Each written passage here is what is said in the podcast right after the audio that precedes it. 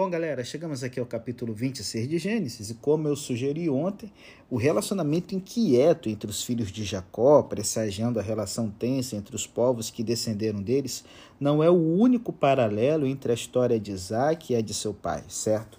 A semelhança de Abraão Deus aparece a Isaac e promete que ele será um povo numeroso e que por meio dele é, esse povo receberá posse da terra e será um padrão de oração e para bênção aos povos que o cercam.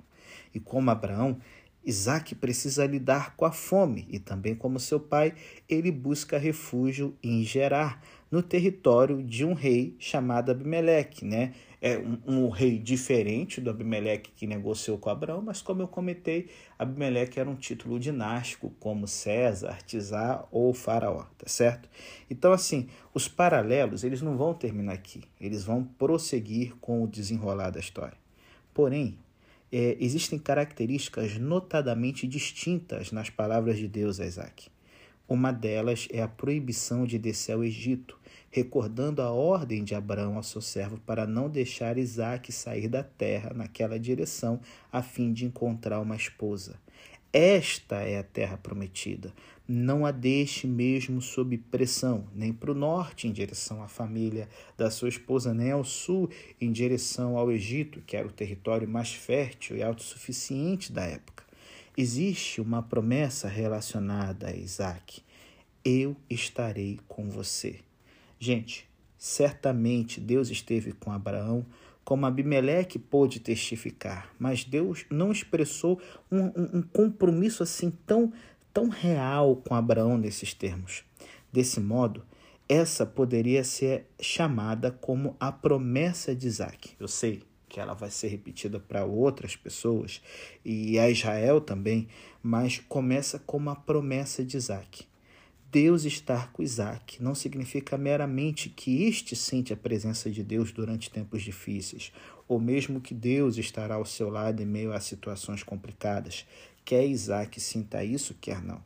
Na Bíblia, Deus estar com você é algo que faz uma diferença prática em como as coisas funcionam.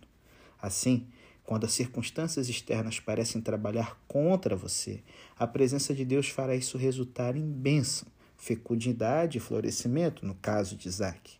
Paradoxalmente, isso será verdade porque o pai de Isaac obedeceu ao que Deus disse, estava preparado para sacrificar o seu filho.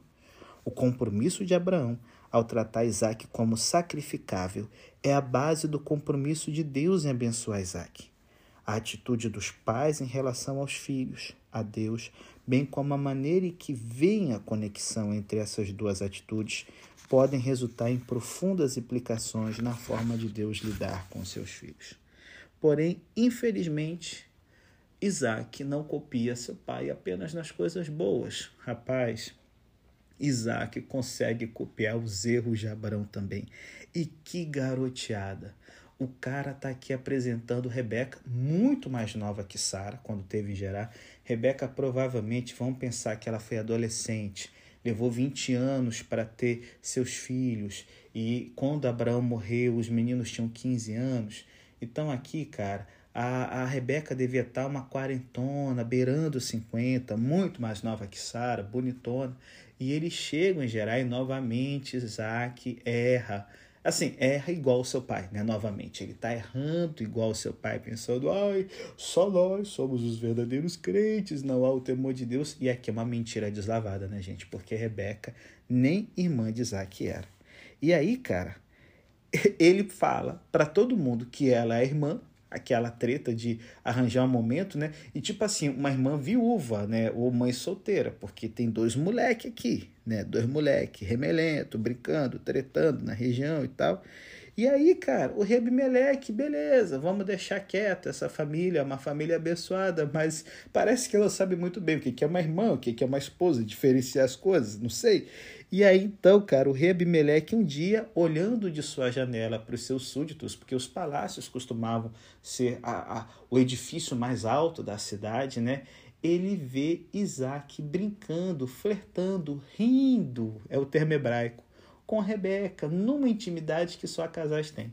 É interessante comparar que mais na frente, um outro rei, ele vai estar tá olhando de cima da sua sacada, do seu terraço, da sua janela, do seu palácio, e ele vai ver um outro, é, é uma outra esposa, né? um outro casal, uma outra mulher, na verdade, não é outro casal, uma outra mulher, porque Urias estava na guerra, tomando banho, e ele vai desejar para si.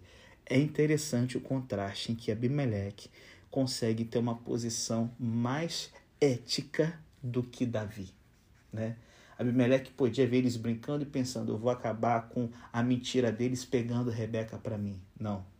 Você tem aqui um homem, um rei pagão, que aprendeu justiça com o pai, e um profeta que aprendeu a mentir como seu pai. E aí então cai a casa, né? E o verbo flertando com Rebeca, brincando, no hebraico é ligado ao próprio nome de Isaac, o verbo que surge repetidas vezes entre Gênesis 16 e 21 com o significado de rir. Isaac estava acariciando Rebeca. E desse modo, essa narrativa sobre Isaac e sua esposa é contada distintamente. Porém, a ocorrência de uma outra história similar sobre Abraão e Sara levanta a questão sobre o motivo de esses homens agirem tão estupidamente. Como? Será que ainda não aprenderam? E além do mais, por que Gênesis inclui três histórias sobre alguém mentindo sobre sua esposa ser sua irmã, arriscando-a colocá-la na cama do rei? Bom, com certeza muitas outras histórias que Gênesis poderia ter incluído existiram, mas não estão na Bíblia.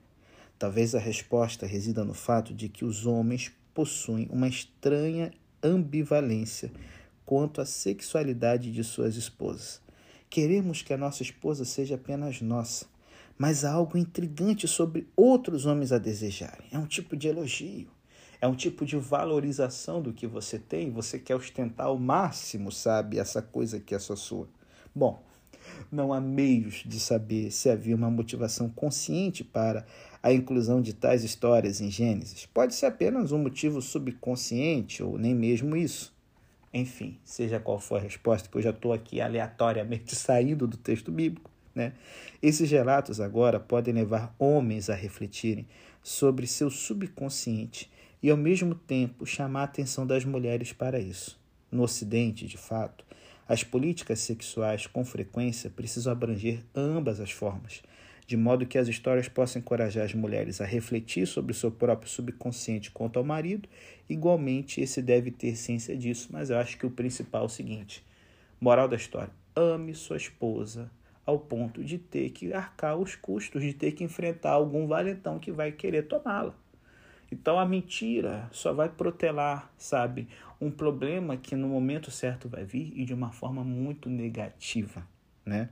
Bom, extraordinário contraste com o relato da estupidez de Isaac, Gênesis prossegue descrevendo como Isaac prosperou na terra de Abimeleque. É interessante que Deus aqui não teve que intervir. Bastou a sabedoria de Abimeleque de perceber a treta e o reconhecimento de Isaac de que ele havia garoteado. Existem momentos que Deus vai intervir porque vai ser necessário. Em outros, ele não vai mover uma agulha, uma palha, porque são situações que a gente pode contornar e resolver, enfrentando o problema. E aí, então, agora, Gênesis descreve como Isaac prosperou na terra de Abimeleque, e isso sim devido à bênção de Deus. Bem, quem sabe Sara deve ter provavelmente dito que, caso se comportasse bem, as circunstâncias lhe seriam benéficas e também que, mais importante, Caso se comportasse mal, pagaria por isso. Geralmente isso acontece, mas nem sempre. Deus não parece considerar tão importante ser justo. Em, vez, tipo, em vez de dizer que Deus é justo, né, tipo assim, pune os maus e castiga é, é, todos os que garoteiam, Jesus observa que Deus faz o sol brilhar e a chuva cai sobre justos e injustos. E provavelmente não foi o que sua mãe disse a você, né? Porém, aqui o que a Bíblia descreve é que Deus ele não considera o mais importante em punir e castigar cada um aqui nessa terra. Mas antes ele se há, é, é, como se fosse um prazer em dar uma segunda chance para aquele que errou. Ele poderia aparecer para Isaac e falar assim: miserável, errou como seu pai, receba sete anos de seca. Não, você errou, entendeu, consertou, está pronto para ser abençoado, então eu vou abençoar cem vezes mais. Cada semente que você plantar, ela vai dar um fruto multiplicado por cem para você ver que vale a pena andar comigo. Então, assim, a questão sobre justiça e injustiça está subordinada a outras prioridades em Gênesis. E a prioridade nesse livro aqui é Deus fazer de Abraão e sua descendência uma personificação da bênção divina que atrairá o mundo. E a história de Isaac ilustra esse propósito em ação. Na verdade, abençoar Isaac quando ele não merece constitui uma importante expressão de algo sobre Deus que pode atrair pessoas, mesmo contrariando a sua mãe. Bom, no Antigo Testamento, Deus opera com base na graça em vez de no mérito. Meritocracia! Não, Deus não trabalha assim. Quanto mais patéticos os personagens da história são, e eles se esforçam muito para isso, tanto mais claro o princípio do Evangelho se torna. E aí somos tomados de sentimentos mistos sobre essa motivação bíblica, porque isso torna a nossa vida menos sujeita ao cálculo e ao controle. Abimeleque e seu povo, de certo, tinham sentimentos diversos sobre isso. Como é que ele pode estar prosperando se ele havia mentido em nosso meio? E aí, no momento que você quer se tornar mais justo, isso pode levar você agora a começar a perseguir as pessoas. E nesse contexto, isso tudo vem à tona quando o assunto é o suprimento de água. Como agora Isaac ficou pichado de mentiroso, os servos de Abimeleque começam a ter inveja da prosperidade dele, começam a tapar os poços que eles tinham acesso.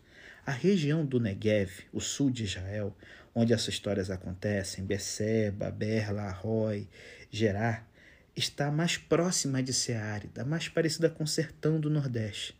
Berseba, por exemplo, recebe cerca de 10 dias de chuva por ano. Essa condição suscita questões quanto a alguém poder viver lá. No entanto, a água no subsolo e cavar poços, portanto, torna possível a vida naquele território. Porém, a escavação de poços é, é, é, pode exigir um grande contingente de mão de obra, de modo que, após serem concluídos, esses locais passam a ser motivos de disputa. E aí nós temos uma população que não está muito afim de ver alguém que errou não pagar pelo que fez. Então, é interessante perceber de que Deus ele aparece para para Isaac e faz uma promessa que lembra muito algo que aconteceu com Abraão. Se lembra que depois de vencer a confederação dos quatro reis de Kerdaloamer, que é, é um nome cansado desse, você sabe que, de que, que eu estou falando, né? Lá na história de Abraão vencendo os quatro reis da Mesopotâmia e de Elão, Abraão sente medo, porque ele está vendo a hostilidade crescendo ao redor dele. E Deus fala: Não temas, Abraão, eu sou o teu escudo.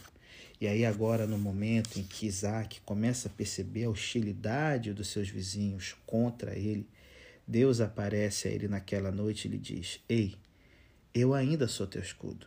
Eu sou Deus de Abraão, seu pai. Não tenha medo, porque eu estarei com você. E aí, como seu pai, Isaac construiu um altar ali, invocou o nome de Yahvé e armou suas tendas ali. E sabe, em vez de se fechar na amargura e falar, nossa, esses malditos estão tapando meus poços, chega, eu não quero mais fazer poços, vamos mudar para um lugar que tem um rio. Não. Saber que Deus está com ele, de que Deus o abençoará, o estimula a novamente cavar um poço, a novamente passar por todo o processo difícil. E dessa vez, esse poço acaba sendo dele. E daí então ele chama esse poço de Berseba, que significa Poço dos Sete, que a gente tinha visto na época de Abraão, quem sabe ele está aqui trazendo de volta o poço que Abraão havia cavado e havia sido tapado, não sei. Ele fala: não, esse aqui vai ser o poço do juramento, né? Mas que juramento? Será que é só o juramento de Abimeleque? Foi importante, tirou o medo do coração de Isaac. Mas, com certeza, mais do que um juramento de um ser humano, mais importante, é o juramento de Deus de que não precisamos temer, porque Ele está conosco e nos abençoará.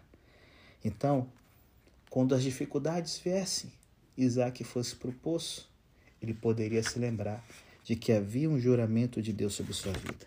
E agora, para que guardar rancor? Para que perseguir os servos de Abimeleque, exigir cabeças? Isaac consegue ser liberal, consegue ser bondoso com as pessoas que lhe fizeram mal e que ele havia feito mal também, consegue deixar para trás. porque ele sabe que Deus está com ele. Sabe por que às vezes somos tão vingativos? Porque às vezes queremos as coisas justiça, como eu comentei aqui no podcast, que é algo que parece que Deus não está tão preocupado em vida. Vai ter um momento no juízo final, beleza? Após a morte, aos homens convém morrer uma só vez depois disso o juízo. Sabe por que a gente quer tanto, sabe? Olho por olho e dente por dente? Porque quando esquecemos que Deus está conosco, o medo vem. Quando o medo vem, achamos que a vingança é o único caminho para nos tornar fortes. Enquanto que a força verdadeira vem da certeza de que vamos falhar, Deus vai nos levantar, Deus vai nos dar uma nova chance, e o segredo da força é: estarei sempre com você. Foi uma promessa para Isaac, mas Mateus 28, 19 e 20 fala que essa promessa está disponível para mim e para você também.